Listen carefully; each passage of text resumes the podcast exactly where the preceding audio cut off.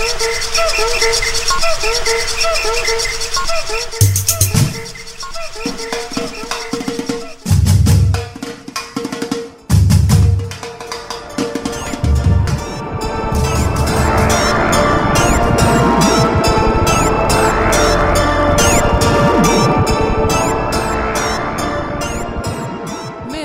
Natália Salazar E eu sou a Renata Schmidt. e nós somos o podcast Pátria Amada Criminal. Sejam bem-vindos. Bem-vindes! E se você não sabe onde a Mônica está, a gente também não. Ninguém sabe, ela é a. Como que era o nome daquela? Carmen Santiago. San Diego. San Diego. onde está a Mônica San Diego? Pois é, você sabe? Conta pra gente nos comentários. Não, gente, brincadeiras à parte, a Mônica está bem, ela está com saudades e não se preocupem, tá tudo certo, deixem ela em paz. Ela volta um dia, Sim, certo? É igual o boomerang, ela sempre volta. sim, sim, sim. Tá, então não se preocupe. Ó, vocês vão ter que encarar a vida comigo e com a Renata. Sim. Sem nos julgar, não é por mal, a gente realmente tá fazendo o melhor que a gente pode. É, e o melhor que a gente pode é bom? Não, mas a gente tenta fazer melhor? Também não. Mas vocês gostam? Sim. Tá tendo. Ou não. É isso. E a moral da história é o que tem pra hoje. A moral da história é a moral da vida do brasileiro. É o que tem pra hoje, gente. Eu sou brasileira e desisto às vezes. Exato. Ah, antes de mais nada, eu queria agradecer os nossos é, catarceiros maneiros pela infinita paciência que vocês têm comigo e com este podcast. E também pelo com o público que tá tendo vários atrasos e que tá, ao invés de criticar a gente, crucificar a gente, tá entendendo, tá deixando a gente de boa, tá mandando mensagem de apoio. Muito obrigada. Tudo já está resolvido e nós voltaremos à nossa programação normal de vídeos todo domingo no YouTube e episódios toda segunda de manhã sem falta. Alguém precisa morrer de piriri para não estar aqui, para não ter é, episódio na segunda de manhã. Exatamente. Muito obrigada pela suculência de vocês nesse momento. Nesse momento Exato. difícil. Nesses tempos difíceis. Tempos difíceis, tempos de luta, tempos de mais luta. Gente, Renata, Hum. hoje sou eu que vou te contar uma Então história. me conte. Quero ouvir essa história. Antes eu preciso te perguntar, te fazer uma pergunta assim extremamente importante. Me diga. Você gostaria de conquistar a sua independência financeira? Ai, meu Deus, você quer me vender uma pirâmide. é isso, toda vez que eu vejo. Conquiste sua independência financeira. Trabalhe de casa. É, faça seus próprios horários. Alguém quer me vender uma pirâmide. Qual pirâmide você quer me vender, Natália? Me conte. Não, eu tô te fazendo perguntas sérias, Renata. Você responda este, você responda, você trate esse, esse podcast com seriedade, por gentileza. Desculpa, estou tratando com seriedade, mas assim, eu, eu, eu não sei, eu não sei. Depende. O que você está me propondo? Me conta. Você gostaria de trabalhar para você mesma? Aí, ser tá sua própria chefe? Você gostaria de ganhar um salário integral por um, por um trabalho de meio período? Sim, claro. Quem não gostaria? Então, você gostaria de passar mais tempo com a sua família, desenvolver seu, próximo ne- seu próprio negócio e ter uma vida onde as possibilidades são infinitas? Mas na nossa vida as possibilidades já não são infinitas? Não interessa o que você faça? Tipo, as possibilidades são infinitas. Você pode falar, eu vou largar tudo e virar um andarilho. É uma possibilidade das muitas. Um andarelho maneiro. A única possibilidade infinita que não tá disponível pra gente é ser herdeiro, porque você tem que ter dinheiro pra ser herdeiro. Exato, gente. Mas e aí, continua. Onde, onde você quer chegar com o seu discurso de venda, Natália? Me conte. Gente, todas essas perguntas são retóricas, né? Existe alguém que não quer trabalhar de casa? Existe Exatamente. alguém que não quer passar tempo com a família? Existe alguém que não quer ser pro, sabe, dono do próprio negócio? Não. Não existe. Exatamente. Gente, hoje eu vou contar a história de uma empresa que é o que as pessoas chamam de empresa de marketing multinível. E eu queria já fazer um disclaimer, né? Porque assim, quando você fala em marketing multinível, muita gente fala que é pirâmide, só que não é bem assim. Existe uma diferença entre marketing multinível e pirâmide, que nós iremos explicar.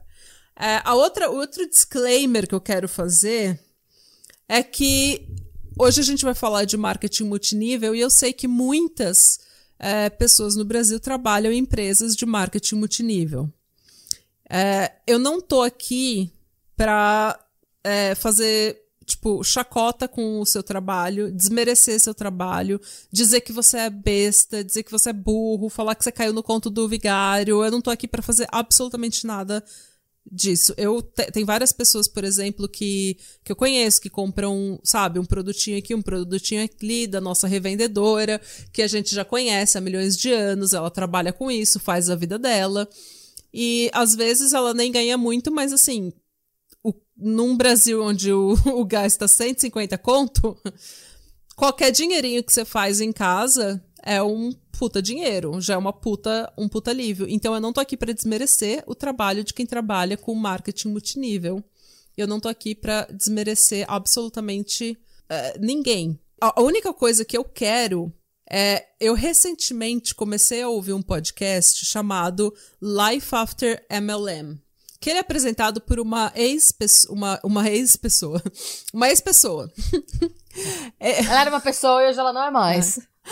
Ele é apresentado pela Roberta Blevins, que é uma menina que trabalhava na LuLaRoe, que é uma empresa de marketing multinível.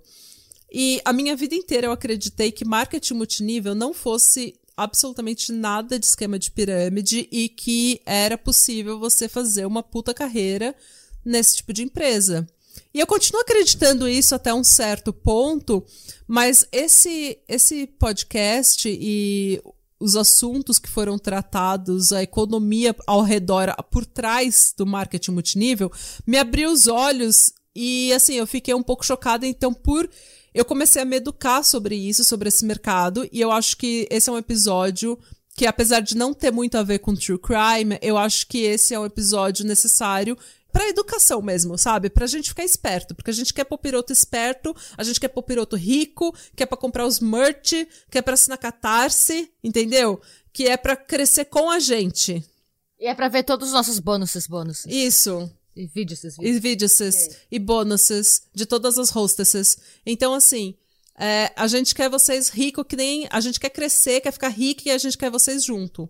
Então, a gente, para isso, a gente tem que se educar.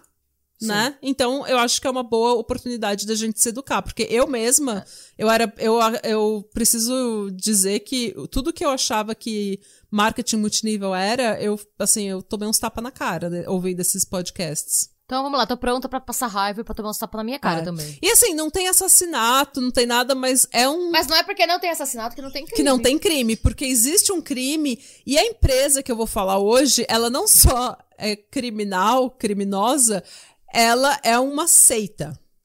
Não adianta Bom. dizer que não é uma seita, porque é, tá? E eu vou me focar então numa empresa que não atua no Brasil, que é uma empresa americana. E daí, assim, se vocês por um acaso acharem qualquer semelhança com uma empresa brasileira, fica por conta de vocês ligar os pontos. Eu não vou fazer isso. Porque eu não quero desmerecer ninguém, como eu falei, e também porque não é o ponto do, do, eh, do episódio. O meu, o meu objetivo com o episódio não é ir atrás de uma empresa ou, sei lá, falar mal de uma empresa. O meu objetivo é simplesmente que a gente se eduque para a gente saber o que, que acontece nesse tipo de situação e ficar esperto. Certo? Ok. É, mais um disclaimer que eu vou fazer é que eu comecei a me educar mais profundamente fazendo pesquisa para esse episódio. Então, a minha educação sobre esse tipo de negócio não é completa, até porque a gente não estuda economia no ensino médio e eu estudei química na, na faculdade. Então, vocês sabem que de economia eu não entendo porra nenhuma, tá? Então, já tô deixando aqui o disclaimer. E tudo que eu aprendi ainda está em andamento, eu ainda estou aprendendo sobre isso. Então, se você quiser me mandar um e-mail, se você quiser mandar mensagem me corrigindo ou falando que eu estou errada por algum motivo e que marketing multinível é uma ótima carreira, uma ótima oportunidade, você está fazendo seu corre, me manda que eu vou ler no, no podcast, que é para te dar também a voz, o espaço para você, enfim, fazer parte do processo. Tá bom. Muitos disclaimers, gente, muitos disclaimers. Hoje eu vou falar de uma empresa americana chamada LuLaRoe. E essa história começa com uma mulher chamada Diane Brady. Ok. A Diane tem uma irmã que chama Diane.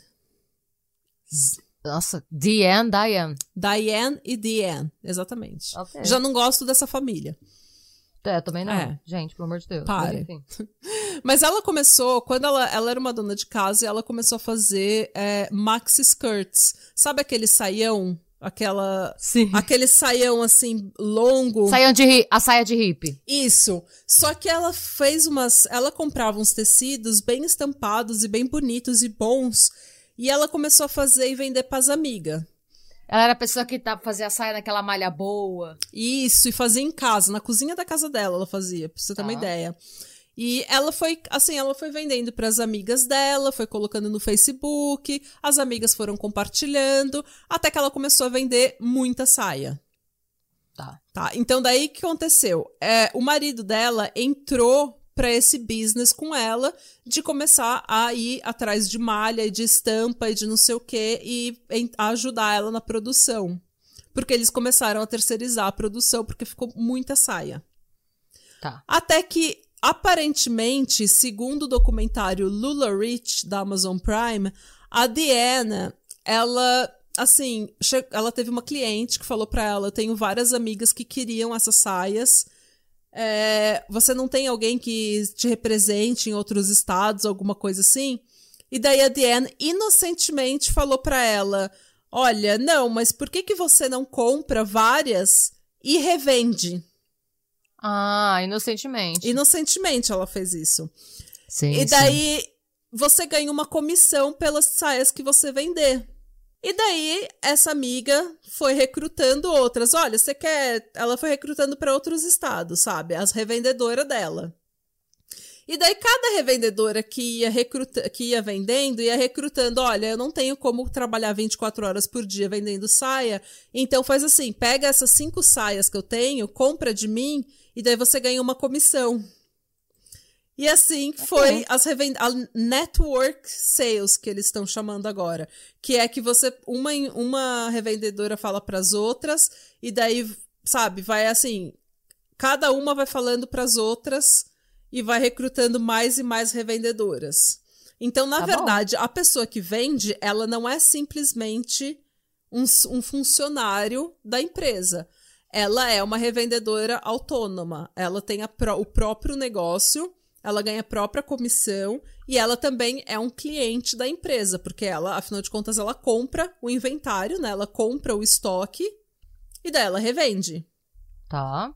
Até aí tudo bem. Até aí tudo bem. Tudo relativamente bem, né? Sim. O que que acontece? É, é, então foi assim, ela e o marido dela, o Mark, começaram essa empresa e eles chamaram de Lula Row, que é uma combinação do nome de três dos netos deles, que é a não lembro o nome, Lola e Monroe. É tipo, Ah, ok. é uma enfim, Eu acho que combinação. não é relevante para essa história. Sim. Não, mas o que é relevante é que essa, essa Diane, ela, essa Diane tem 375 filhos e 373 netos. Assim, é uma coisa ridícula. É, Tá. Na verdade, o que eu acho é que ela quer. Ela queria uma família grande para que eles todos fossem revendedores de saia. Sim. Sabe? Porque é eu nunca vi uma família. É igual aquela família do- dos Duggars, sabe? Que tem 30 Ah, sim. filhos e counting. Em 2014, eles começaram a Lula Roll no final de 2012. Eles registraram Tá. a marca. É recente, então. É recente. Em 2014, eles tinham 750 distribuidores Nossa. e faturaram quase 10 milhões de dólares em vendas. Meu Deus.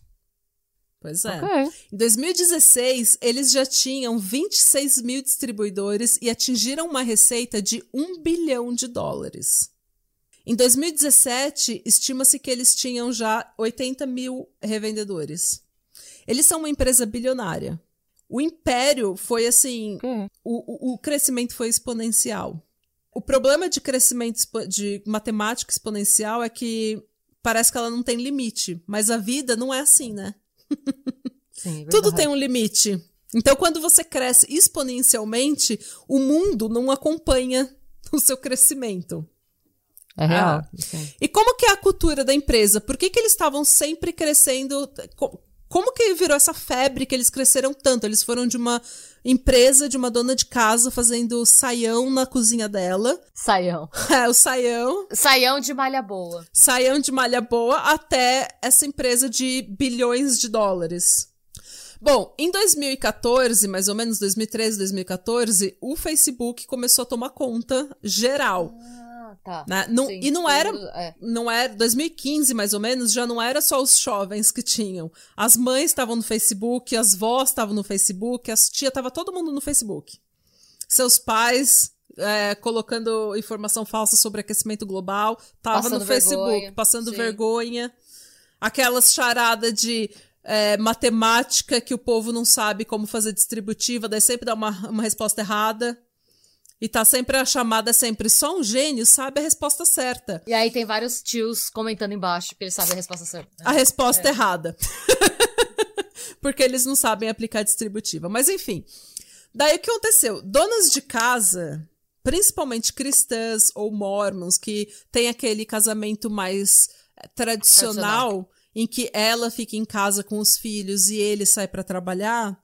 Eh, elas querem ma- elas começam depois que os filhos começam a crescer elas querem um pouco mais da vida e porque a gente teve uma crise extremamente forte em 2008, a, todo mundo queria contribuir e ganhar mais dinheiro, né? Tipo, abalou um pouco, assim, a economia. Ah, sim, não, é, abalou muito, Ah, principalmente a é. economia norte-americana, crise de 2008, da especulação É. imobiliária. Teve gente em 2008 que saiu de uma casa de quatro quartos e foi morar em quatro pessoas e o cachorro dentro do carro. Então, foi uma coisa que, assim, todo mundo queria fazer dinheiro, todo mundo queria se recuperar financeiramente. É, e para se sentirem ativas de novo, sem deixar de lado a família, elas queriam trabalhar em casa. Isso também acontece com mães que acabaram de ter filho, porque daí o que Ah, então, elas queriam trabalhar de casa e. co- Como é que é? Ter o seu próprio salário? e ter o seu, a sua independência financeira. Sim. E ter o seu próprio negócio e ser dona do seu próprio destino, senhora do destino. Corre a Nazaré, a Nazaré que virou galinha. Então, e também acontece muito porque a nossa sociedade adora é, shame, né? As mães novas. Se você tira uma licença maternidade inteira, se você tira uma licença maternidade mais longa, você é preguiçosa. Assim, então você tem que você tem que acabar de ter filho. Não, e nos Estados Unidos, a licença maternidade é duas semanas, né? É duas semanas. obrigatório. Exatamente. Então, mais do que isso, você tem direito em algumas empresas, mas não é pago. Então, assim, tem muita mulher que tem que voltar pro trabalho muito rápido, quando ela ainda tá se, se, eh, se recuperando e amamentando os filhos. E elas ficam com aquele sentimento de culpa terrível, porque seu filho precisa de você, você sabe que seu filho precisa de você, você precisa do seu filho, você precisa de descanso e você tá indo trabalhar. Então, muitas mães jovens, assim, que são, acabaram de ser mães, elas querem ficar mais tempo em casa com os filhos. E isso é uma meta legítima, uma meta, uma meta que toda mulher deveria ter a oportunidade de ter. Sim. Ah, e qual que era o negócio da Lula Row, então? Eles começaram a eles começaram a marketar bem forte para essas mães que estão em casa, mães cristãs, brancas, classe média, que têm um, um dinheirinho, mas que querem fazer o seu próprio negócio sem sair de casa. E o lema deles era mudando vidas e fortalecendo famílias, sabe? Tipo, criando oportunidades e fortalecendo famílias. Porque você vai ficar em casa com a sua família. Então, aí eles vendiam a ideia de que você poderia trabalhar algumas horas enquanto você estava cuidando da sua família, cozinhando, fazendo a janta, eh, eh, sabe, limpando a casa. Você trabalha algumas horas nas suas redes sociais você vende Lula Roll e você ganha tanto porque essas, essas roupas estão vendendo tão rápido, elas são tão boas, elas elas estão praticamente se vendendo sozinhas. Ah, mas é claro. Então você tá vendendo tanto que você vai conseguir ter um trabalho de meio período e um salário de, de período integral, de trabalho claro, integral.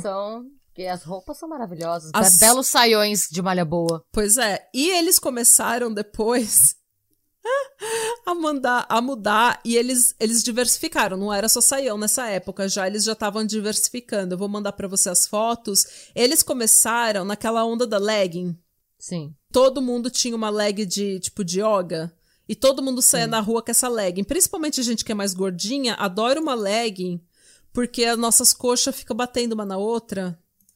Aí eu adoro uma leg mesmo. Eu adoro uma legging, porque dá um, um contorno bonito pro seu corpo e você não fica com as coxas batendo uma na outra. Ah, não, e aqui na Irlanda, eu, eu uso muito vestido, né? Porque Uhum. eu nunca, mesmo quando eu trampava em escritório, eu detesto roupa social, eu me sinto presa em roupa social, né? Eu detesto também. Eu detesto camisas, essas coisas. Então, sempre que era pra trabalhar em lugar, ambientes que eram mais corporativos, eu usava vestido. Uhum. E aqui na Irlanda, se você usa vestido sem legging, você paga bunda o tempo inteiro, porque venta muito aqui. Uma vez que eu fui trabalhar de vestido sem legging, que era verão, em 2019. Eu lembro até hoje, foi em 2019. Eu saí lá feliz com o meu vestido ventou. Eu paguei calcinha na rua umas quatro vezes. Porque É. você segurando o vestido não tem como. Então Exatamente. você tem que sair. Aqui tem que ser legging. Mas enfim, eu entendo. Então, quer dizer, eu entendo o drama da legging. É, e também essas, pra quem é mais gordinha, principalmente, como eu, é, a gente vai trabalhar, eu trabalho em produção, eu trabalho em pé o dia inteiro, eu trabalho andando o dia inteiro. O que acontece? Quando eu As tô perna trabalhando, raspa as pernas assa. as perna raspa e assa. E não só isso, você fica suando, você não, se você tiver com uma camiseta de algodão quente, o seu corpo não respira, você fica suada. Ah, é horrível. E daí parece que seu dia inteiro você fica cebosa. Então você quer o quê? Aquela. Se você é mãe, por exemplo, e você tá com um filho pequeno, cuidando da casa, cozinhando. O que, que você quer? Você quer aquela roupinha, sabe, malinha gostosinha, igual essa camisetinha que eu tô aqui, ó. Sabe, aquela malinha bem fininha, gostosinha. E A malha boa. A tal da malha boa. a tal da malha boa aí que não amassa. Esse é, é principalmente isso, porque não amassa. Então, o que, que a Lula Roll foi muito, muito... Vê as fotos que eu te mandei no grupo. A Lula Roll entrou nessa... nessa Vamos postar essas fotos, tá, jovem? é, ela entrou nessas... Ma Tá. na, na questão das... Ou coloca no Google, que as fotos que eu te mandei foram meio ruins, na verdade. Eu tô olhando, eu tô no site deles aqui. É. E daí eles entraram naquela vibe das leggings e as estampas que eles faziam eram diferenciadas. Então, o que, que eles foram muito, muito espertos? Era assim: eu comprava um kit da Lula Roll. Tá. O kit inicial era entre 5 e 10 mil dólares. Era um kit caro. Vixe. É, então, mas daí vinha uma caixa gigante, várias caixas com legging, com roupa da Lula Roll. E essas roupas, elas eram não eram escolhidas por você no Ah, site. tem um curador. É, tinha um curador que te mandava essa, essa caixa com o que ele achava que você ia vender. E assim, as estampas eram muito diferenciadas. E assim, se eu ti- se nós duas fôssemos revendedora, o seu estoque era completamente diferente do meu. A gente não tinha a mesma legging. A gente não tinha a mesma, entendeu?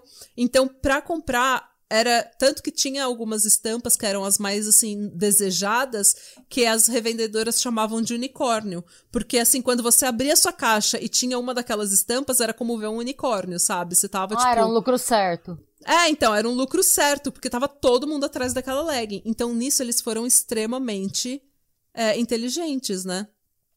E daí, realmente, o produto, ele- eles descrevem as leggings e as roupas como butter soft leggings. Era tipo macio como manteiga. Eram roupas macias, fresquinhas, gostosas, as estampas eram diferenciadas e naquela vai, naquela hype de em que o Facebook e o Instagram tava crescendo muito e todo mundo tinha rede social, todo mundo tava no Facebook, as donas de casa começaram a trabalhar fazendo live no Facebook pras amigas. Tá. Daí ficava igual aqueles aqueles é, comercial da Polishop, que eles ficavam só mostrando as roupas, sabe, na live. Sei. Ó, tô aqui, tô chegando. Olha, olha que chegou na minha, no meu estoque hoje, não sei o quê. Olha, vou abrir a minha caixa, sabe? O unboxing, o famoso unboxing das influencers. Várias brogueirinhas. Exatamente. Assim que chegava, eles abriam e filmavam tudo. E tinha gente que ficava, às vezes, numa live de duas horas, mostrando todo o estoque que eles receberam no dia e vendia tudo até o final da live. Nossa, gente. Na live? Na live, tava assim, tipo, sold, sold, sold, comentários, eu quero, eu quero, eu quero, sold. Nossa, gente. O que a live não mostra é que algumas dessas peças eram retornadas ou o pagamento Claro. não caía, mas assim, enquanto tava Mas é que você vê na live vendendo rápido assim, você vai que Gente, que business é esse? Eu quero, né? Então todo mundo falou, gente, esse é o business que é muito bom pra ser verdade, mas é verdade, eu tô vendo, Sim, você tá vendo na live. tô vendo acontecer. E outra coisa boa é que tipo, no início ninguém tinha eh, essas leggings E se você tinha na mesma cidade duas ou três revendedoras, cada uma tinha um estoque diferente. Então ninguém tinha a, aquela estampa igual. Se você tivesse. Se alguém me procurasse com, pra ter uma estampa, eu não tinha, eu mandava para você. Tá. A, as revendedoras não competiam umas com as outras. Tanto que no início, as revendedoras lucravam tudo que elas tinham investido em menos de três meses. Nossa, gente. Então tinha gente que comprava, às vezes, 10, 12 mil dólares de produto, 15 mil dólares de produto, e em três meses eles já tinham lucrado isso. E detalhe, você tinha que comprar por si, porque uma revendedora independente, ela não é uma funcionária da empresa. Então, a, os cabide, as caixas, os, a, o frete, tudo era por sua conta. E mesmo assim, elas refaziam todo o lucro, elas, tudo que elas tinham investido, elas ganhavam em lucro. Nossa, em é muito rápido. Meses. É muito rápido. Foi muito rápido. Então, obviamente, que o negócio estourou.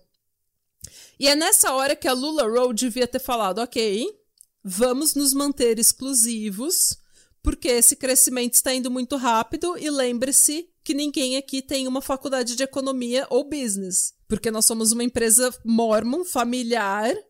Que foi feito, tipo, na cozinha. Da... Eu costurava as legs na, co... na minha cozinha. Hum. Tá. Exato. E eles não. Só quem era da família que trabalhava na empresa, ninguém tinha uma faculdade de economia, de direito, de business, então todo mundo achou que isso ia acontecer para sempre. O que não é sustentável é só usar o senso comum, né? Não, não é sustentável. Mas assim, o marketing multinível não é algo sustentável de jeito nenhum. Ponto final. Justamente por isso.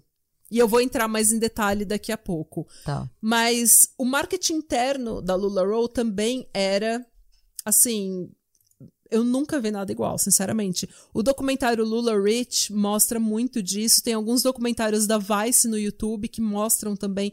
Mana, tipo, as revendedoras, imagina assim, um mar de gente branca. 70%, 75% é mulher branca, cristã, Pensa, casada. Várias Karen. Várias Karen. Eles fretaram um cruzeiro só da Lula Row.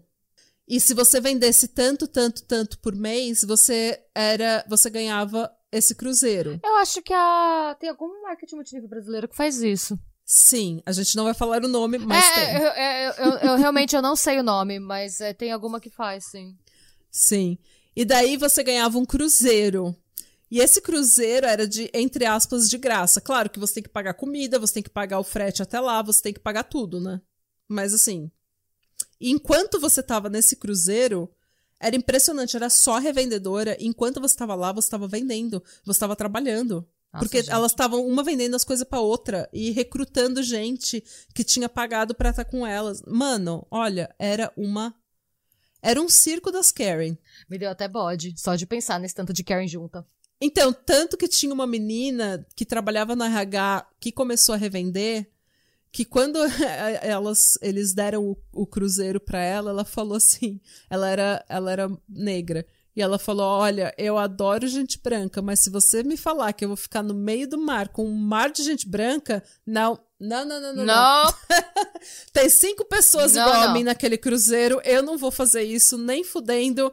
Quando vocês voltarem, eu vejo vocês.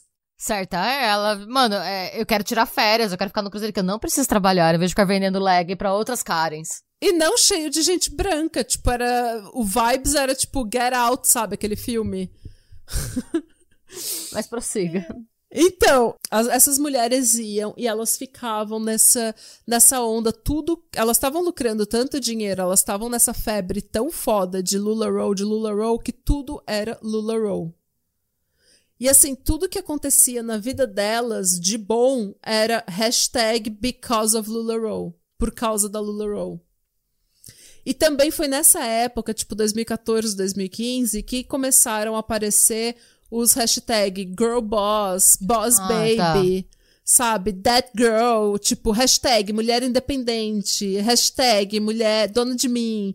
Tipo, uma apropriação do neoliberalismo de termos feministas Sim. Ou um, uma, um neoliberalismo disfarçado de feminismo para te vender produto.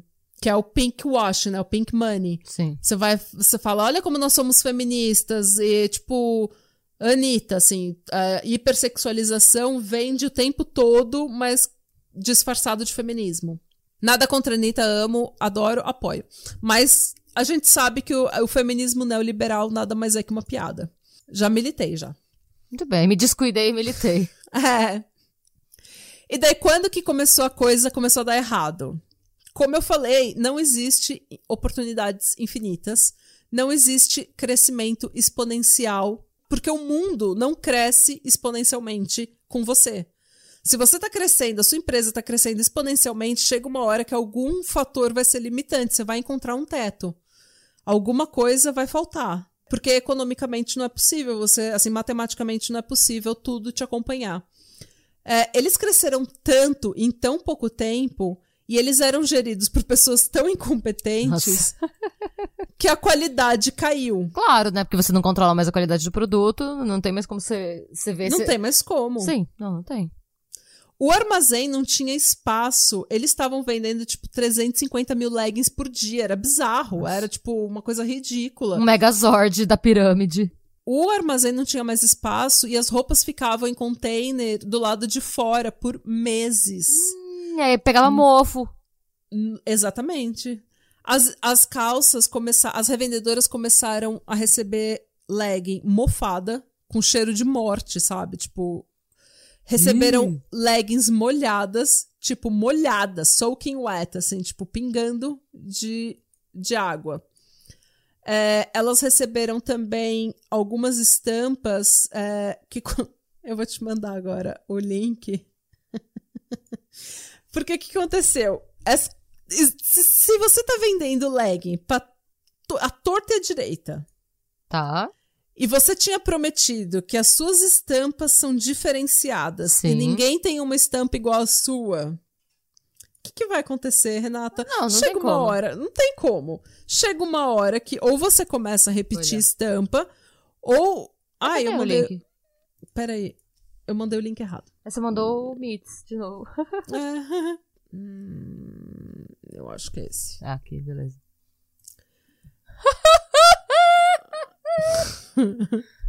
Gente, é um cu. Exato. As estampas começaram. Vou te mandar mais um, peraí. Eu tô vendo, tem um, um site aqui que é 20 Lula. Lula Isso, Lula. esse que eu queria te, é. esse link que eu queria tô olhando, te tô olhando, tô olhando. Gente, olha a piroquinha, a torre de pisa é uma piroca. Exato. As estampas começaram, a qualidade começou a cair. Olha essa pepeca. Tô vendo, tô vendo tudo aqui. Olha. Então, aí é que tá no Chocada. Olha a língua, a língua do emoji. Gente, Sei. eu tô chocada. Ai, gente, é impossível. Imagina a família mormon cristã vendo essas pepecas tudo. Pepecas para todos os lados, pintos para todos os lados. Pepecas persuasivas. Olha. Quer ver? Tem um. Tem um beijo que tá bem na, na pepeca. Sim, sim. Parece tem a língua tá... da pepeca, tem vários. Tô vendo vários. É. Então, e o que que aconteceu? Teve no, no documentário tem uma designer que ela fala que assim, todo dia, por dia, eles tinham que gerar até 100 novas estampas. Nossa, gente, é, tipo, é muito difícil. Não, eu, Mano, é, não, não, e, quem já, e, e, quem já trabalhou com qualquer tipo de arte, se você produziu qualquer tipo de arte, você sabe do que eu tô falando. Nada mata a criatividade mais do que estresse e pressão. Você, você, sei lá, você fica tão. Não, e pra gerar 100 novas estampas por dia, você ou tem que ter uma equipe muito grande ou você tem que sobrecarregar uma galera, porque é muita coisa. E pensa no processo de aprovação da estampa, de mandar pra produção pra ver se a estampa cabe na legging, como ficaria a estampa da legging, sabe? Porque não é só você ter ideia do. Não, esse processo acabou. Assim, é, isso que você tá falando. Não é só, só você mandar, tipo, ó, essa estampa. Você tem que ver como é que vai ficar na legging, como é que vai ficar na, no vestido, como é que vai ficar no saião. E eles não fizeram mais isso. E tanto que a designer falou que, tipo, eles eram instruídos que se você pegar imagens do Google Ima Images, do, do, Google Imagens, você tinha que mudar pelo menos 20%. Pra não ser plágio? Pra não infringir os direitos é, copyright, né? Do artista. Muitos designers da LuLaRoe não fizeram isso. Então eles foram processados por vários artistas que começaram a ver o design deles aparecerem nas leggings deles, da LuLaRoe. Outra coisa que começou a acontecer é que aquela malha boa que eles prometiam já tinha saído pela janela, tá? Ah, claro, porque, né? É, então muita gente. Teve uma mulher que foi pra Disneylândia com uma legging e a legging rasgou na bunda. Ixi. Mas rasgou assim com uma facilidade. Era uma legging. Abriu. Era uma legging nova. Simplesmente abriu. Eita. E essa falta de cuidado, essa falta de customer service. Então a revendedora tinha que pedir o retorno da mercadoria. E daí, em teoria, quando você é recrutada para ser uma revendedora, a pessoa que te recrutou é o seu upline, é a pessoa que está acima de você. E a pessoa que você recrutar é o seu downline, a pessoa que você que está abaixo de você, que você está prestando serviço a ela, está prestando suporte a ela, apoio e recebendo uma comissão do que ela vende. Isso é marketing multinível. Só que daí o que acontece? As reclamações começam a chegar, os defeitos começam a se espalhar nas redes sociais, todo mundo tá puto. E o upline das revendedoras, né, aquelas que recrutaram elas, não estão dando apoio. Então é 30 e-mails para, sabe, de um, de um lado para o outro e ninguém fala nada e ninguém recebe dinheiro, até que as próprias revendedoras tinham que pagar do bolso para não perder o cliente ou o amigo, porque muitas dessas pessoas estavam vendendo para a família, para os amigos. Sim. Então, esse, esse é, um, é o problema, né? Que o crescimento exponencial aí da empresa não, não previu, né? Que uma hora você cresce demais, a qualidade do seu produto vai cair se você não for cuidadoso. E daí a gente tem que voltar por que, que é impossível esse modelo ser lucrativo por muito tempo. Porque até então estava todo mundo ganhando dinheiro, né? Porque era o estouro. Todo mundo estava feliz nadando em dinheiro. A partir de 2017, 2018, só o topo estava ganhando dinheiro. Que é o que naturalmente acontece com marketing multinível. A diferença entre marketing multinível e esquema de pirâmide é que o marketing multinível tem um produto. Tá. Então, o marketing multinível, ele se foca na venda direta do produto. Então, você ganha pelo produto e a sua a pessoa que te recrutou, ela só ganha uma pequena comissão uh, da sua venda porque ela te recrutou. Em troca dessa pequena comissão, ela te dá suporte para você fazer suas vendas. Então, você ganha o lucro pelo produto e a, a pessoa que te recrutou ganha um pouquinho daquela venda que você fez. Em teoria, isso dá muito certo, principalmente se você entrar na, na equipe assim que ela, que ela começou. Tá. Porque daí você vai recrutar uma pessoa, essa pessoa vai recrutar outra, essa pessoa vai recrutar três, essas três pessoas vão recrutar três, e daí você vai ganhando comissão, comissão, comissão, comissão. Sem fazer nada, em teoria. Entre aspas, sem fazer nada. Qual que é o problema disso? O problema disso é que. É que não se sustenta, né? Se você pensar em matemática exponencial, eu recruto cinco vendedoras. Cada dessas cinco recrutam cinco. Cada dessas cinco recrutam mais cinco. Depois de dez níveis, você recrutou a população inteira da Terra. É, então. E aí? Tipo. E assim, quando você compra, você tem que pensar também que quando você, vamos dizer que você compra um shake de proteína ou uma base ou um perfume, você não compra isso todo mês? Não. Você, assim, o mercado, você vender um produto para uma pessoa todo santo mês, não é todo produto que, que você vai conseguir vender. Sim, até porque você compra uma leg, em teoria, se ela durar pelo menos um pouco, você não vai ter que comprar uma leg todo mês, né? Exatamente. Então eles apostaram naquele negócio de estampas diferenciadas e as mulher, a mulherada comprando 30 leggings que elas não precisavam. Só que assim, quando o produto, a qualidade começa a cair. Você vai comprar de outro lugar. Você vai comprar de outro lugar. Outra coisa que começa a acontecer em marketing multinível é que você recrutou, recrutou, recrutou. E antes era só eu e você de revendedora aqui. Agora tem 30 revendedoras por metro quadrado. Então, o que, que acontece? Você Vamos supor que você seja uma. Você queira comprar um produto da Avon. Você vai comprar de uma pessoa que você não conhece, ou você vai comprar da pessoa que você compra há 20 anos, ou você vai comprar da pessoa que é amiga da sua avó, que é a sua empregada, ah, não, que é. Conhece, você vai comprar de quem você conhece. Então, as revendedoras não tinham mais. É, era tanta que o mercado ficou saturado. saturado. outra coisa que acontece é que se, a sua, se o seu, as suas vendas caem, como é que você vai ter lucro? Você precisa ter lucro. Aumentando o preço, então. Ou tendo mais. É, se sua venda caiu. Ou recrutando mais ah, pessoas. Sim, tá. Porque daí você ganha uma, uma um negocinho da venda delas.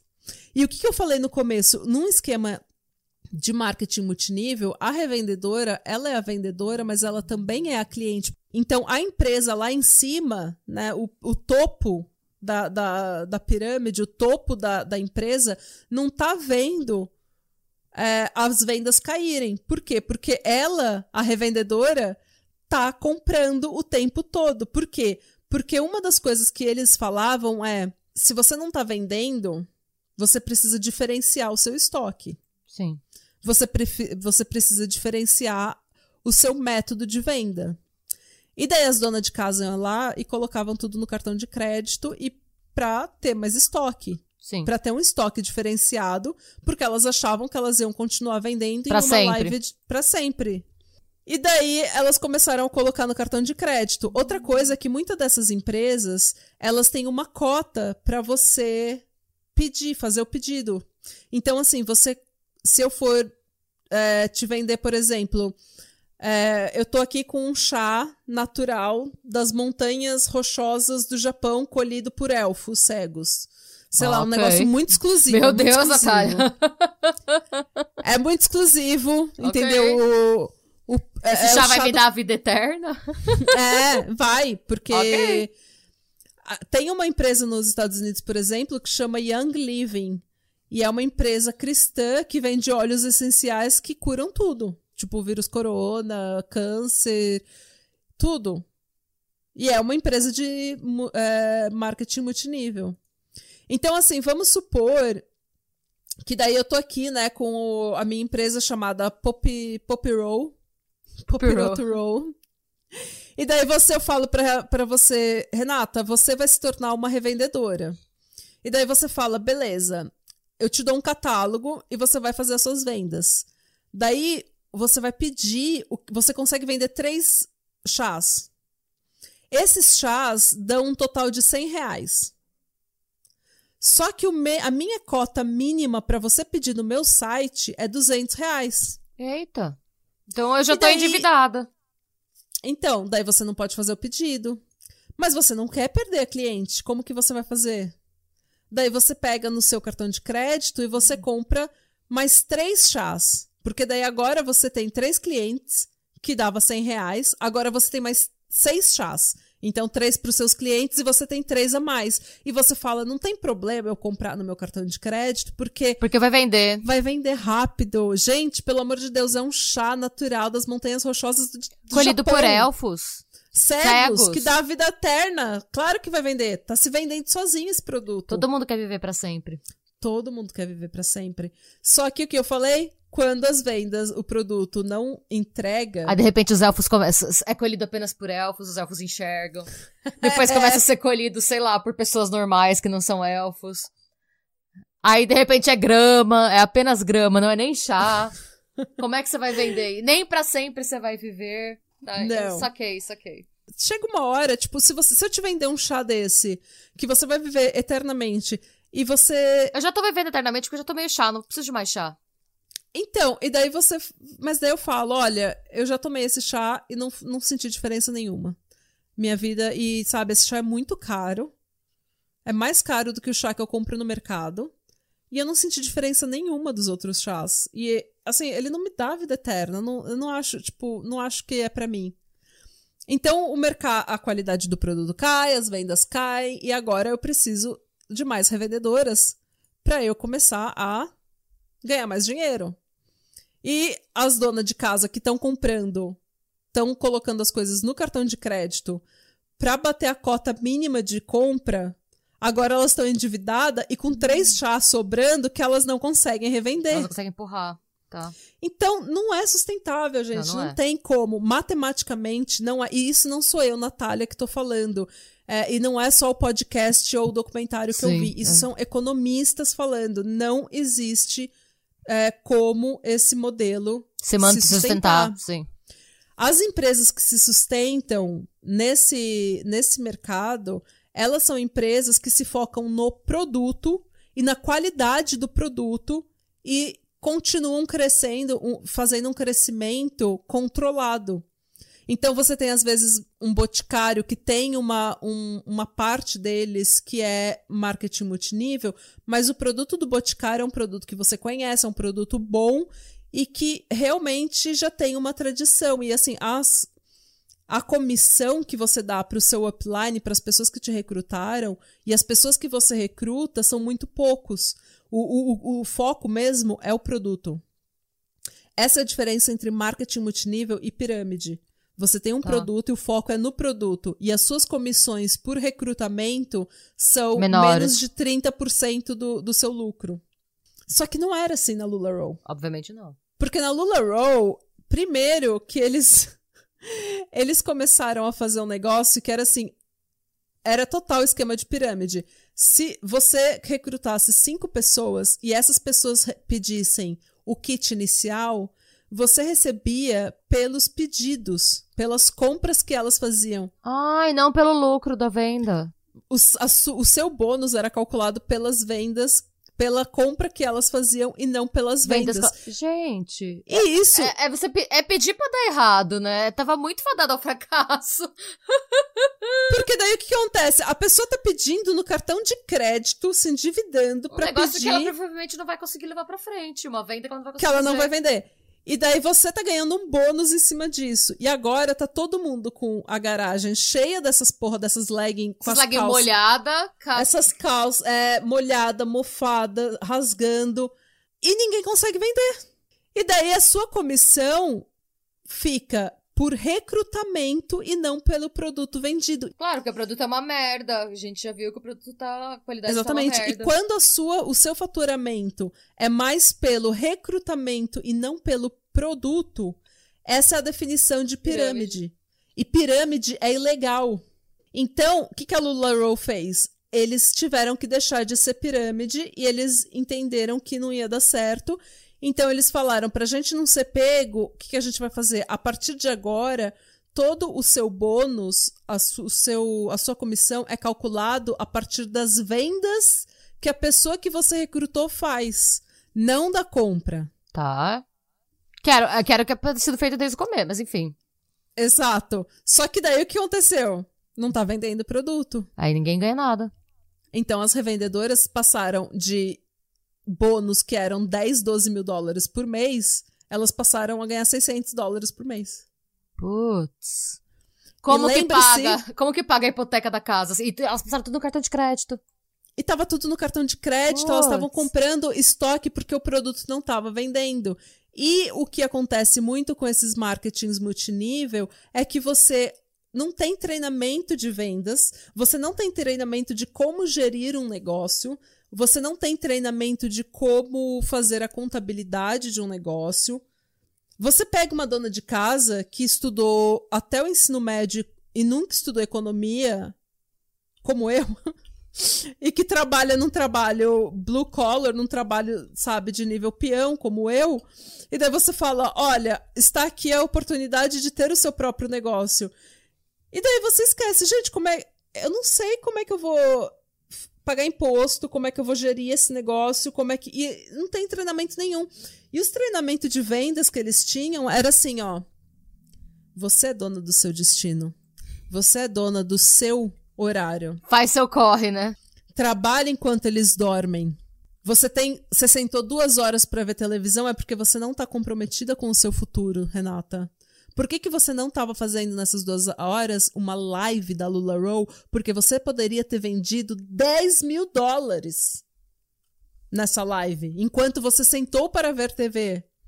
Então, aquela historinha de trabalhar meio período para ganhar trabalho, para ganhar salário de trabalho integral, vai por água abaixo. E daí muita revendedora começou a ver que isso era uma puta de uma furada. O que é engraçado é que me lembra um pouco o episódio que a gente fez sobre a Lululemon, né? É? Que é isso, tipo, que se você não tá. É que, e a Lululemon não chega a ser, porque a Lululemon são lojas e tal, mas o lance da uhum. mentalidade de culto que da galera falar que se você não vendeu uma legging de tipo 50 dólares para uma pessoa que não queria gastar isso numa legging, a culpa não é da pessoa que não quer gastar. A culpa é sua que você não vendeu com um discurso de venda emocionado o suficiente para a pessoa. Tipo, como assim você não convenceu a pessoa a gastar um dinheiro que ela não tem? A culpa é Exatamente. sua, você é uma merda, vai ver que é porque você é gorda. Tipo. Você é uma pessoa negativa. Exato. Você não pensa, você pensa de forma negativa. Você não pensa nas possibilidades do seu futuro. Você não liga pro seu futuro, você é acomodada, você é preguiçosa. Nossa, gente, que, então, que treva, que treva, sério. O que que acontece com a autoestima dessa dona Vai de... pra merda, né? Porque... E ela investiu dinheiro da família, gente. Ela investiu dinheiro no cartão de crédito, a família tá endividada, ela tá com a garagem cheia de legging que não vai vender, porque tá, o mercado tá saturado, ninguém quer, a qualidade caiu. E como é que você vai vender essas legging agora? Sabe? E a família tá toda endividada e, vo e a, você vai num treinamento, você fala com o pessoal, com o upline, a pessoa que te recrutou, ela não te dá apoio, ela fala que você tem que mudar a sua atitude porque você tá com uma atitude derrotista, vitimista. Nossa, não. Mas economicamente. É inviável, você nunca vai conseguir. É inviável. Não, não, tô, tô, já, já e é por isso que eu queria tanto. É por isso que eu queria tanto fazer esse episódio, porque uma das coisas que eu mais gostei no, no podcast da Roberta era que ela falou assim: ó, a, a chamada é, é um podcast para acabar com o estigma de quem faliu num business que foi feito para falir. falir. E eu acho que isso é muito importante, porque eu, eu tinha essa cabeça também de, ah, tem muita gente que fez dinheiro revendendo tal coisa, revendendo tal coisa. Então, de repente, funciona se você for um bom vendedor. Mas esse esse é matematicamente impossível. Só quem ganha dinheiro, que fica rico com, com esse tipo de, de trabalho, é o topo 2%. Não, ou se você, se você tem, tipo, sei lá, você começou a vender, beleza, fez muito lucro, agora vou parar. Deu certo. Agora vou sair fora. Exatamente. Você, se você tem o time, mas para você ter o timing, você tem que ter, tipo, a qualidade de conseguir entrar no negócio sem cair no conto do vigário, que é, não, somos uma família, você vai ficar aqui para sempre, esse, sabe? Hum. E, no, e, quando você entra nesse lance, normalmente não é isso. Você não vai pensar, vou ficar pulando de pirâmide em pirâmide até ganhar dinheiro, que dá, é um trampo. É um trampo pra caralho. Tá, as meninas estavam trabalhando 15, 16 horas por Gente, dia. Não, é, é um negócio que assim é. Elas estavam em casa com os filhos dela. Rê, as mulheres, elas falando assim que tudo você tinha que postar nas redes sociais porque você estava vendendo um estilo de vida. Ah, e tem inclusive uma outra dessas pirâmides que é a da a, a mulher do Chris Watts lá. A, Sim. Que é os adesivos. Sim. E sabe quem também vendia esquema de pirâmide, é, marketing multinível? Era o como que era o nome dele? O Travis o que é Joe de. Ah, Joe sim, o Travis, sim, o Travis Scott, né? Scott, é. Então, ele também, ele vendia, só que era esses esquema de pirâmide que você vende seguro, é, coisa, re representação legal, sabe? Essas coisas assim. E ele era bem sucedido. E tem muita gente que é bem sucedida. Mas é que você tem que saber a hora de parar. É. E você não pode ser bem sucedido nesse esquema se você não tiver ok vendendo um produto para uma pessoa que você sabe que não vai que vai ser enganada. Você precisa com, é, comprometer o seu caráter fato, porque senão você é. não vai ganhar dinheiro. É, isso, de novo, não sou eu que estou falando. É fato que 80% das pessoas que trabalham com marketing multinível não fazem um centavo de lucro. Ou elas, ou elas perdem dinheiro, ou elas fecham no, no que tá. elas investiram. No break, uh, break even, né? É. De acordo com o site magnifymoney.com, que foi mencionado num artigo do Washington Post que eu vi sobre é, marketing multinível e por que, que é impossível dar certo, é, eles entrevistaram 1.049 pessoas que tiveram envolvimento em algum marketing multinível nos últimos cinco anos. Eles descobriram que, em média, esses revendedores estavam ganhando menos que 70 centavos de dólar Nossa. por hora antes de descontar as despesas com os negócios. Antes, Não, isso era o bruto. negativo, basicamente. Quase 60% dos participantes responderam que eles ganharam menos de 500 dólares nos últimos cinco anos. Isso significa que eles ganharam menos que um salário mínimo nos Estados Unidos, o que significa que, assim como no Brasil, o salário mínimo é uma bosta e não garante uma vida digna. O salário mínimo nos Estados Unidos são 7 dólares, e se você trabalhar 40 horas semanais, isso dá 1.120 dólares por mês, o que não é de o que não bate com o custo de vida. O custo de vida é, é muito superior a isso. Nossa, aqui são 10 euros por hora. Aqui nem tem salário mínimo, a gente tem um salário médio, sabe? Mas, tipo. Interessante. É, eles falam que aqui, tipo, se você ganhar muito menos, chama social dumping, uma coisa assim. Que é tipo quando você coloca pessoas de um grupo específico é, à margem da sociedade, porque você não paga bem. Então você pagaria, tipo, aqui um salário mínimo seria mais ou menos uns 18 dólares. Mas também o custo de vida, tipo, pagar um aluguel aqui são um aluguel bem normal aqui na cidade onde eu moro, é pelo menos mil dólares. Então. É, não, alu... é, a média do aluguel aqui de um estúdio é 1.500 euros. Um quarto. É. Então, assim, o salário mínimo não, não segue, não, não é. nunca é. segue com a inflação, nunca segue o custo de vida.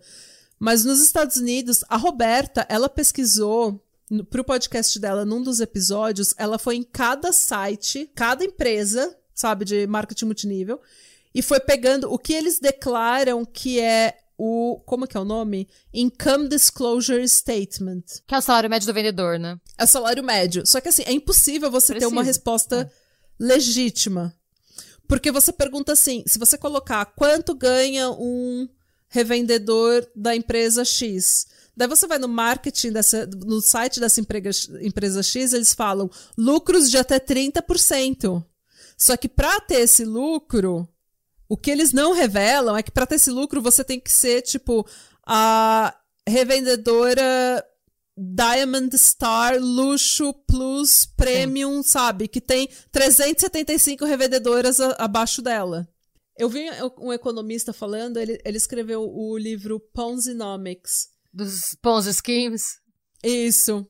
E ele falou que você, ele não consegue entender e ele já foi conversar sobre isso, estudar isso com pessoas que têm PhD em economia. E quando você começa a explicar como que a empresa faz o esquema de comissão e quantas pessoas podem lucrar, ninguém entende. Ninguém entende. Por quê?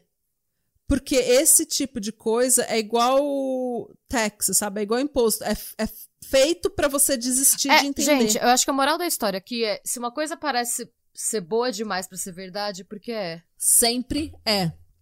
Não existe oportunidades infinitas, não existe possibilidades infinitas, não existem. É, sabe, você ganhar trabalhando menos, você ter passive income, né? Ou, uh, passivo, lucro passivo em que você está dormindo e está ganhando dinheiro, horrores de dinheiro, vai ficar rico. A Roberta fez o. Ela foi em cada site de cada empresa e ela conseguiu juntar os, as migalhas que eles dão de informação. A média de ganho bruto de um revendedor era menos que o salário que eles pagam para presidiários que trabalham na cadeia. Sério? Sim. Por hora trabalhada. Então, ser presidiário dá mais dinheiro do que você ser um revendedor dessas coisas. Você deve é, ganhar menos de 50 centavos por hora trabalhada. Que eu acho é muito é menos. Teve uma um empresa. Dólar. Ah, teve uma empresa que era tipo 20 centavos de dólar por hora. Era ridículo. Não dá. De acordo com o Income Disclosure Statement do site da LuLaRoe, a média de ganho bruto em 2020 era 10 mil dólares por mês. Que Não, desculpa. Por ano. Dólares por ano é, com um ganho mediano de 1.445. Por ano? É. Nossa, pouquíssimo dinheiro, 1.445 por ano. Sim. Média e mediano são coisas diferentes. Se eu fizer uma média entre o que eu ganho e a Renata ganha, e ela ganhar 50 mil dólares e eu ganhar 10 dólares, a nossa média vai ser o salário dela mais o Sim. meu, dividido por dois então vai ser uma puta de uma média, vai ser 25 mil dólares. Só que eu não ganho 50, 25 mil dólares. Sim. Entendeu? Então não é uma coisa realista. Então você tem que ver o ganho mediano, que é 1.445 dólares. Mais da metade dos revendedores ganharam 5 mil dólares em 2020, o que 5 mil dólares em um ano não é nada. É, 16,7% ganharam entre 1 dólar e 4.999 dólares. E somente 2,9% dos revendedores ganharam acima de 75 mil dólares, o que é um salário bom, mas não é um salário milionário rico. Entendeu? Então, essa história de ficar rica vendendo legging não vai funcionar. Uh, e daí você fala assim: Natália, eu sou vendedora, revendedora da marca Poppy Roll. Poppy Roll. E eu sou extremamente, eu sou extremamente ativa nas redes sociais e eu faço meu corre e eu sou assim, assim, assado. Eu sou sangue nos olhos. E eu ganhei dinheiro. E hoje em dia eu sou uma diretora pop roll. Como que é. Como que você pode sentar aí e falar que isso não é real? Que audácia sua, Natália. Que audácia minha, né? Eu procurei no Instagram duas pessoas de uma marca bem famosa que atinge assim, o nível máximo diretora. Diretora de vendas da Pop Roll. E daí, essas pessoas, elas eram de uma marca que atua no Brasil. Eu não vou revelar a marca, não vou revelar as, as, as pessoas, porque por questões legais e também porque não é o ponto do episódio envergonhar ninguém. Porque eu vou falar mal das duas. É, a... Você vai no Instagram de uma delas, principalmente, é assim, é uma menina linda, de uns 30 anos.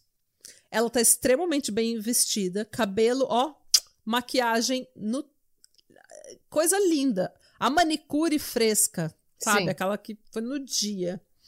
E ela tá pulando de paraquedas, andando de helicóptero, ela tá viajando pra Angra dos Reis, e ela tá nadando com os tubarão no Egito, ela tá fazendo tudo. Tudo que você pode imaginar essa pessoa tá fazendo. Ela está se... Noronhense. Noronhense.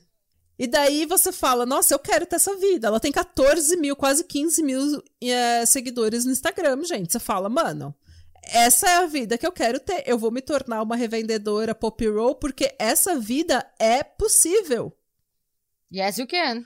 O problema, e ela tem até o carro, sabe, que as diretoras ganham da empresa, uma coisa ó, chique, bonita.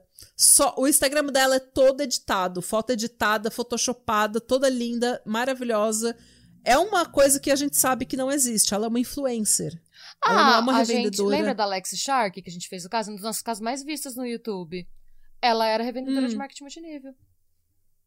Ah, então. E daí, só que você é uma sim, influencer. Era, sim, não, não. Você não, não ela tá é influencer. Ela vende estilo de você vida. É assim, ela tinha um monte de Minion que queria ser que nem ela, basicamente. Exatamente.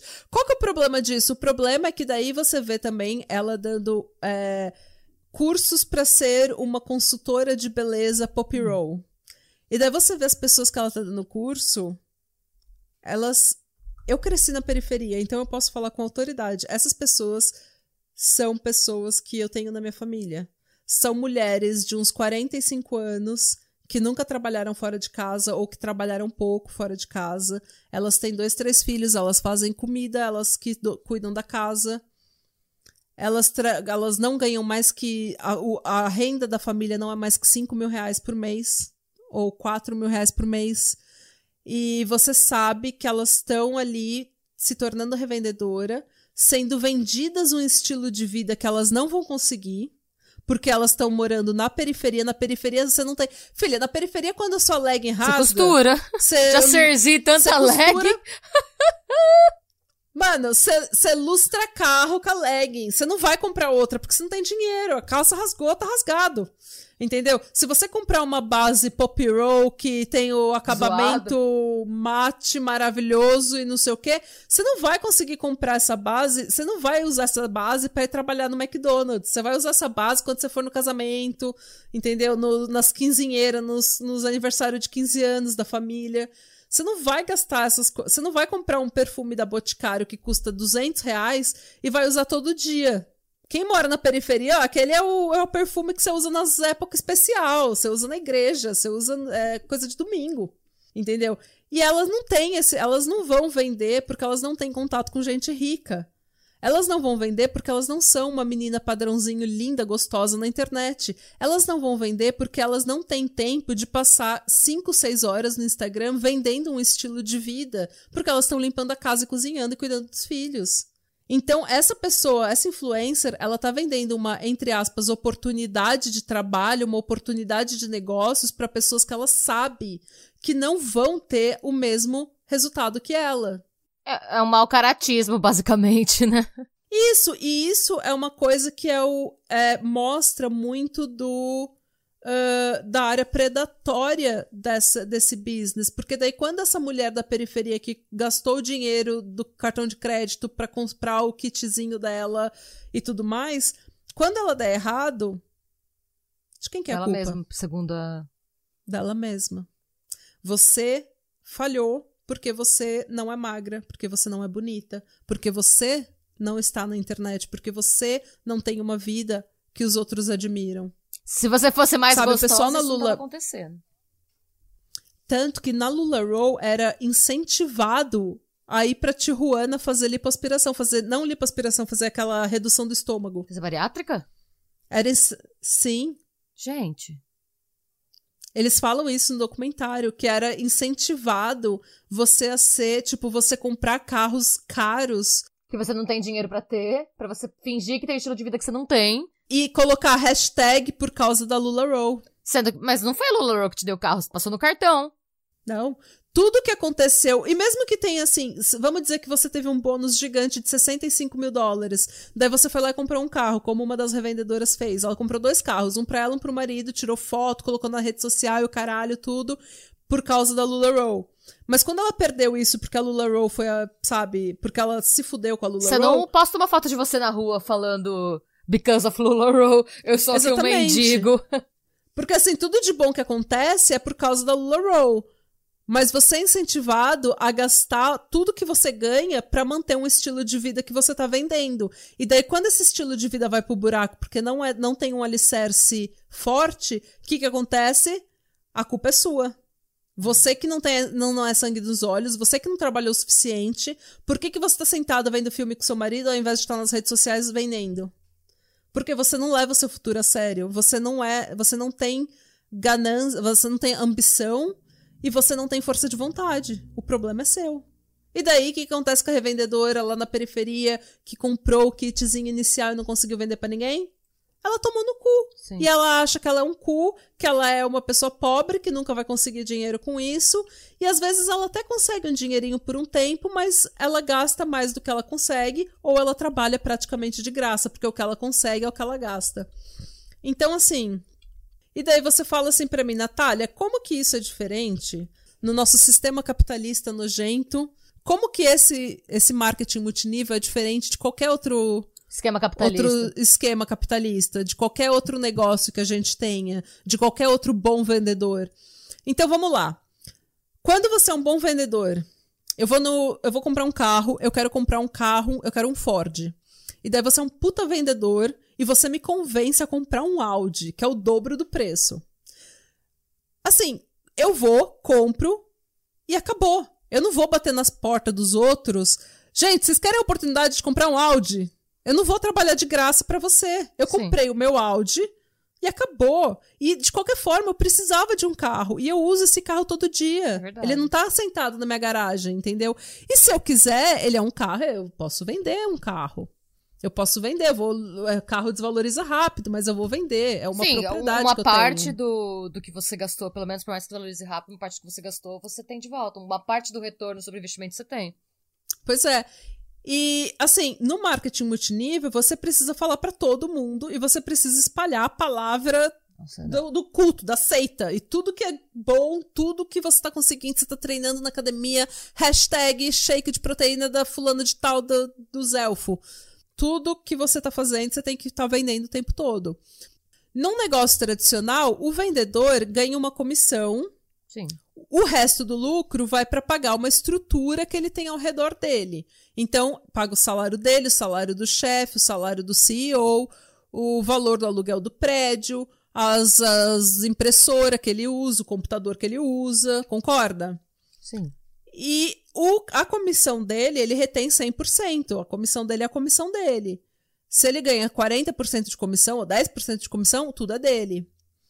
O resto do lucro vai ser dividido. Não é o que acontece em marketing multinível.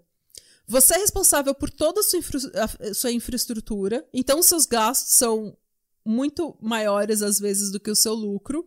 E parte da, parte da sua comissão vai para o seu upline. Então vamos supor, de novo, que eu te dou um produto que custa. Eu compro um produto que custa 100 reais. Eu vendo por 200. Daí você fala, Natália, são 100 reais de lucro. Só que eu fiz todo o trabalho, eu tive todas as despesas para manter o negócio. E boa parte desse lucro vai para quem me recrutou. E boa parte desse, dessa comissão, né? E boa parte dessa comissão vai para a pessoa que recrutou ela. E uma parte da comissão da pessoa que recrutou, a pessoa que me recrutou, vai para a pessoa que recrutou Nossa, ela. Nossa, gente. Eu já fiquei confusa só de você contar. E, e eu sei que você tá contando a versão simplificada dessa tour. Eu já fiquei confusa. No final das contas, a sua comissão, ela tem comissão de todo o seu upline. Sim, não, é, é basicamente muito esforço para pouquíssimo lucro, né? É, então o que acontece? Os economistas explicam bem isso, que você vê uma coisa que você não vê em business normais, que é a transferência de dinheiro para cima. Tá. Em que, e daí você fala, mas Natália, imagina que você tem uma empresa, que você trabalha numa empresa. Você tem um gerente, você tem um supervisor, você tem um CEO, um presidente, e o dono da empresa. Então você também tem um upline, né? O lucro também vai para cima. Não, mas não sai do seu bolso, né? Vai sair do lucro da empresa para baixo. Do lucro contrário. da empresa. Sim. Aí é que tá. Porque daí o seu salário, ele sai, tipo, você retém o que você ganha e o lucro vai para cima. Só que assim também, o CEO, ele é responsável por toda a empresa. Ele te dá toda a estrutura entendeu? E ele te, ele te garante certas coisas, convênio médico, férias pagas ou seus direitos trabalhistas, é, na maioria das vezes, né? Quando a gente tem uma sorte de ter um emprego bom. É, e assim, o CEO, o, o gerente, o supervisor, eles todos têm uma responsabilidade e ninguém tá comprando produto de ninguém. Sim. A empresa comprou o produto, a empresa vendeu o produto e o salário, o lucro foi dividido para pagar o salário de vocês. Sim. Então, existe uma, uma outra hierarquia. Essa transferência de dinheiro para cima é característica de uma empresa de pirâmide. Ah, mesmo que eles falem que é marketing multinível, não é pirâmide, é um esquema de pirâmide. No negócio tradicional, você recebe um treinamento de vendas. Se você é um péssimo vendedor, seu gerente vai chegar para você e vai falar: Olha, Melhore. Natália, Natália, esse trabalho não é para você. Natália, vamos fazer um treinamento, vai. Daí você faz o treinamento, continua sendo ruim. Você fala, Natália, esse perfil, você não tem perfil para venda, você está demitida. E eu acredito que você vai fazer um trabalho em outra área, vai ser podcaster, vai ser youtuber. Vendas não é para você. Daí, beleza, eu vou falar, olha, vendas não era para mim. Em marketing multinível, você não tem segurança nenhuma e o treinamento de vendas é algo vago, porque é uma aula de coaching. Você não quer ser rico? Você não quer ter isso? Então você tem que lutar pelos seus sonhos, você tem que trabalhar, despertar o tigre que há em você. E Natália Essas- Coach Kellogg's. é, sabe, essas porra desses essas, esses jargão que Trabalha assim, enquanto que- eles dormem. É, sabe, essas coisas assim, que não é um treinamento de vendas é baseado em business, é só coisa de rede social, é uma, é uma coisa ridícula, não tem fundamento, não tem base. É, e daí, se você se você não é um bom vendedor, o que, que eles falam? É porque seu estoque tá ruim. É porque você Compra não tá motivado o estoque. suficiente. Você não tá motivado o suficiente. Compra mais estoque e todo dia você acorda às 5 da manhã e você vai fazer esse estoque ser vendido em nome de Jesus. E você vai porque você, sabe, você tem que ser sangue nos olhos. Então, assim, quando a pessoa falha, é 100% A culpa, culpa é dela. dela. E daí é uma puta vergonha. E daí, o que acontece? Ela começa a falar, gente, eu gastei todo esse dinheiro. Eu gastei todo esse tempo. Eu perdi a formatura dos meus filhos. Sabe? Perdi o casamento da fulana. Perdi a festa. E o que, que eu tenho pra mostrar? Nada. Não tenho nada. Então, a autoestima das pessoas, tanto que tem gente, tem uma, um alto número de suicídio de gente que teve envolvida com marketing multinível. Eu não tenho as estatísticas pra isso, mas estava em um dos artigos. Isso é uma coisa que é comentada e é comum. Assim, é bem, sabe, tipo, é um dos rumores assim de Lula Road, do povo que se matou porque a vergonha era demais. Então, isso está afetando a saúde mental e a saúde econômica de famílias nos Estados Unidos inteiro.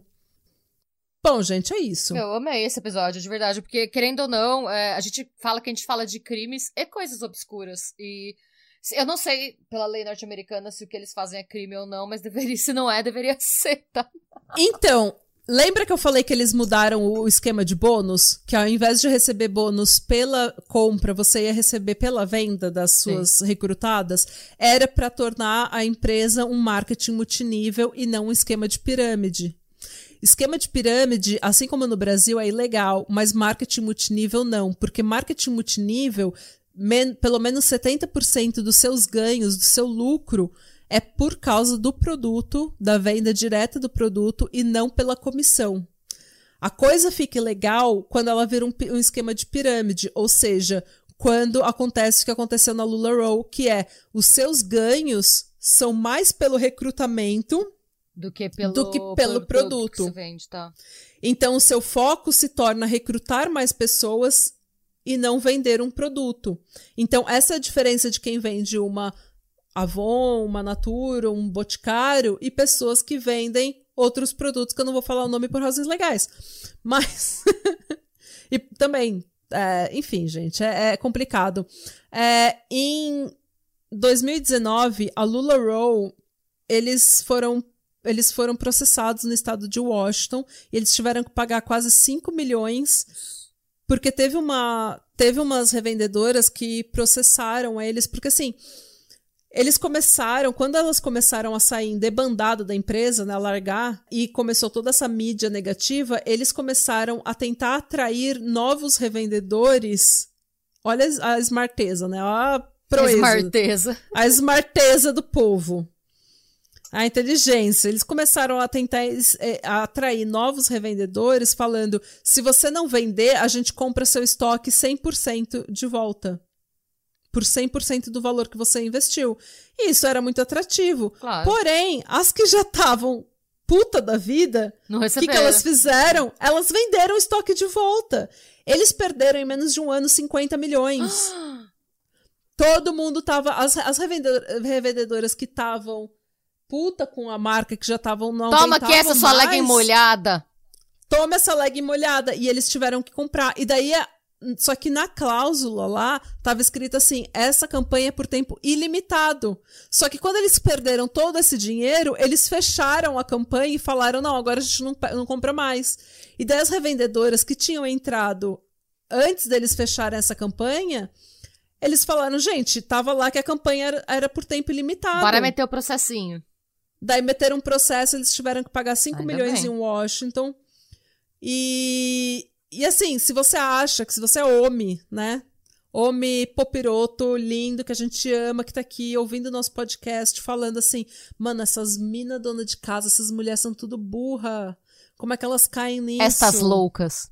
75% desses marketing multinível são mulheres. Só que elas caem nessas áreas de beleza, saúde, moda. Homens também são vítimas com tá, tá, tá, Bitcoin e NFT. Nossa, Gente, essa é, a, essa é a pirâmide do século XXI, né? Gente, por quê? Porque agora todo mundo, todos esses homens que também, igual a gente, não recebeu um dia de educação em economia, eles agora eles entendem de cripto.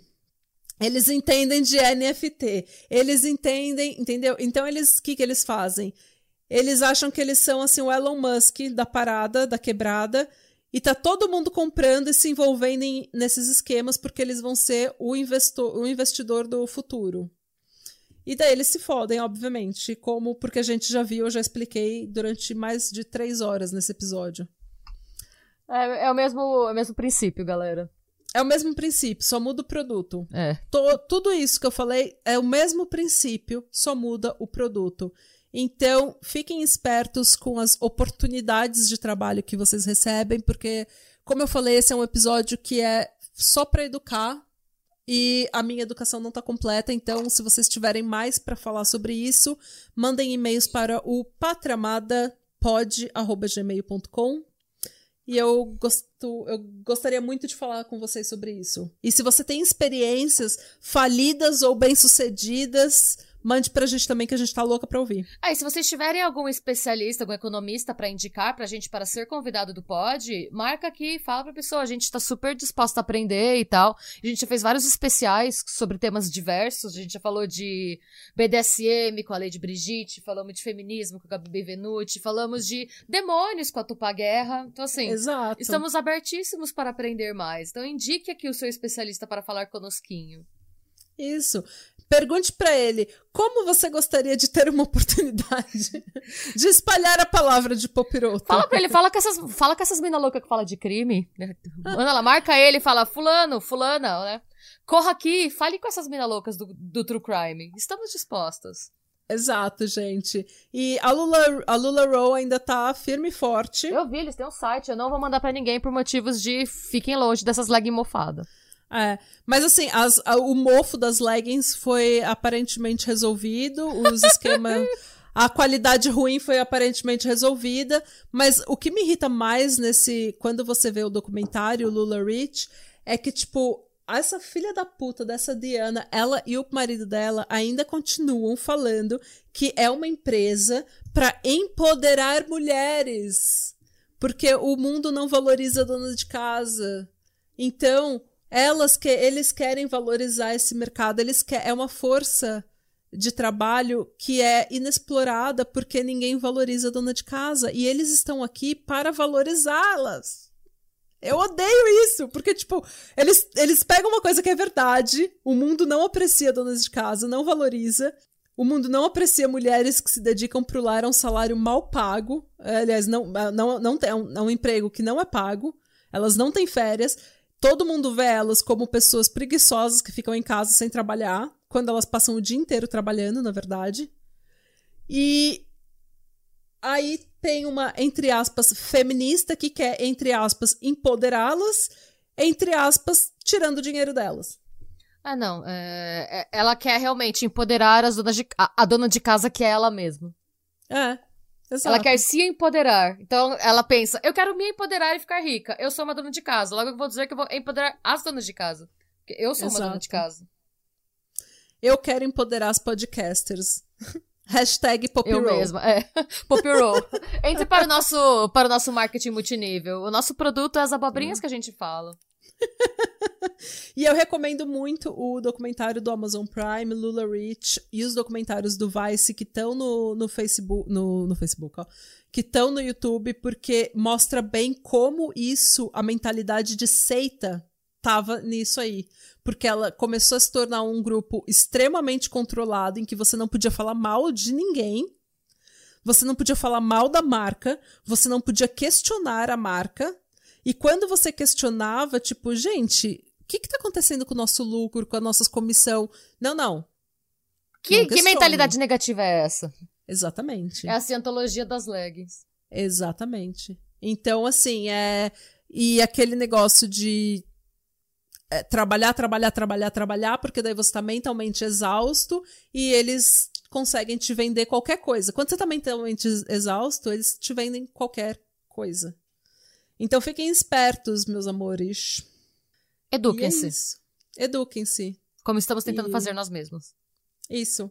E siga a gente em todas as redes sociais, blá blá blá. Vejam os nossos vídeos no YouTube, porque agora a gente é monetizada e a gente pode ganhar um dinheirinho todas as vezes que vocês veem as nossas carinhas. Por favor. Tá? E eu amo vocês e eu quero agradecer mais uma vez pela audiência e paciência. E a suculência, não esqueça. E pela suculência, porque vocês são muito suculentos. E tem um, um outro recado. Por favor, deem reviews, é, deem uns 5 estrelas no iTunes Sim. e no Spotify. E no Spotify. Agora o Spotify tem review, né? Isso, porque daí ajuda. A gente tá com uma. Um, a gente tá com 4.7 de 5 estrelas, ó. Adorando, Nossa, gente. Obrigada. Suculenta, Estamos bem. Estamos bem, mas a gente precisa ainda de mais gente no YouTube e mais gente no Spotify, no, no iTunes dando review e falando pro povo, porque a gente precisa parar de ser peão e se dedicar a esse canal e a esse podcast full time. Nos ajudem. Ajuda as tias. Ajudem. Ajudem a gente. Tá certo? E eu prometo que eu nunca vou vender um esquema de pirâmide para você. Eu também. Eu não tenho nem paciência. Eu não tenho o engajamento necessário, eu não tenho a força de vontade necessária. eu detesto vendas, gente. Obrigada. Sim. E tenha uma boa semana e Radebra. Slön.